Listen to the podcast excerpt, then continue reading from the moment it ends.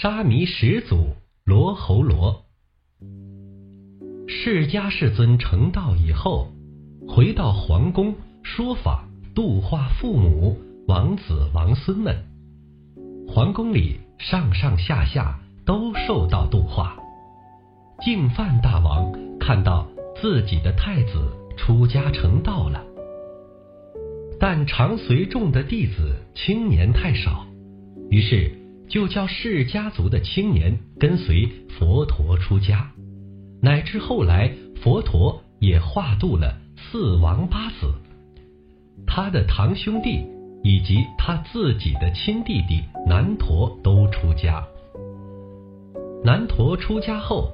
还剩一个王孙罗侯罗，这王孙如果不渡，将来就要继承王位，这不是佛陀心里所希望的。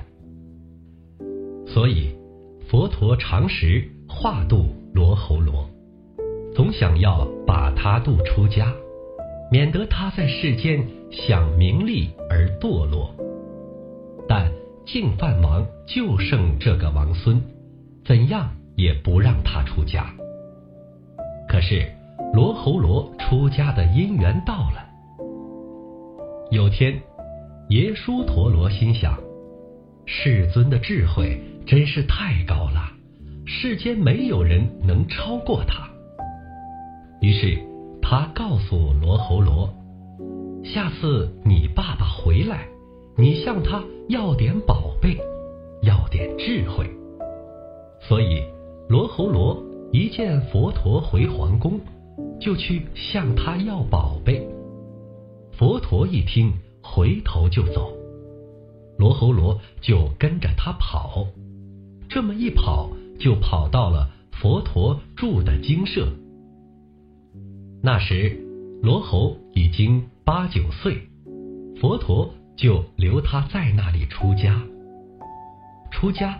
要找个师傅，于是佛陀就派舍利弗做他的剃度师。罗侯罗出家，就成为佛教中的第一位小沙弥。罗侯罗出家后，就负责打扫精舍的庭园。你看，一个小王孙哪里扫过地？但这事都是要他做的。有一次，由于扫地的时间长了，从上午扫到傍晚，回到疗房迟了，刚好有外来的比丘来，管理疗房的比丘就把外来的比丘送到罗侯罗的房里，这样罗侯罗回来就没地方睡觉了。小孩子就是小孩子，没地方睡，他也不敢。到别的房间，到了晚上下大雨，他总要躲雨呀，躲到哪里？躲到厕所里去。印度是热带的气候，蛇虫很多，大雨一下，低的地方都被水淹没了。藏在附近洞里的黑蛇，因被水淹而爬出洞口，渐渐的。游到厕所这边来了。热带地区的毒蛇，那毒是非常厉害的。这时，罗侯罗的性命非常危险。佛陀以佛眼看到罗侯罗的处境，从房里出来，故意在厕所外面咳了一声。罗侯罗一听是佛陀的声音，就跑了出来。不知不觉就抱住了佛陀，双目滔滔的流泪。小孩子受了委屈，这事当然有点凄惨。佛陀问：“你怎么在这地方，没在房里睡觉？”罗侯罗说：“因为我的疗房给外来的比丘住，我没地方住了。”佛陀说：“那就跟着我来吧。”罗侯罗那夜就在佛陀房里打地铺睡觉。隔天，佛陀即召集诸比丘而制定，比丘可以与未受大戒的沙弥在仪式中过宿雨夜，免得小小沙弥再碰到像罗侯罗这样的问题而受到伤害。舍利弗还有另外一位沙弥弟子君提。罗侯罗十八九岁时就和君提到王舍城附近的温泉林住。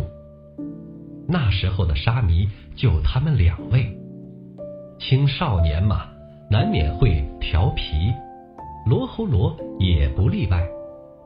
罗侯罗怎样调皮法呢？那些净信的婆罗门、宰官、长者、居士，常时都会到灵鹫山拜见佛陀。经过温泉林，就问罗侯罗：“请问？”世尊在哪里？是在灵鹫山还是竹林精舍？佛陀在灵鹫山，罗侯罗就说在竹林精舍。佛陀在竹林精舍，他就说在灵鹫山。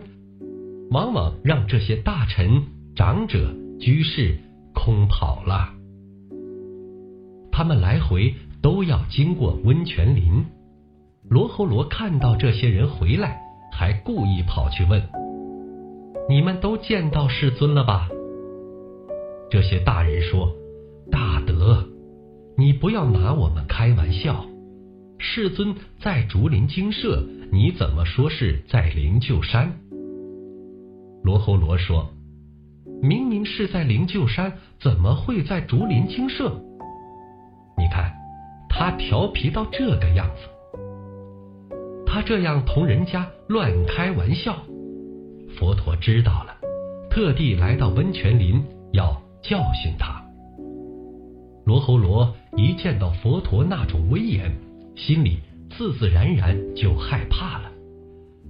佛陀叫罗侯罗拿水来给他洗脚，洗好脚就问他：“这洗脚水可不可以喝？”这水不能喝，为什么不能喝？因为洗脚水有尘垢。佛陀说，本来水是清洁可以喝的，一有了尘垢就不能喝。像你这样说话不信实，使人家对你反感，就像这洗脚水一样。佛陀叫罗侯罗把洗脚水倒掉，再问他。这个盆子可不可以拿来装食物？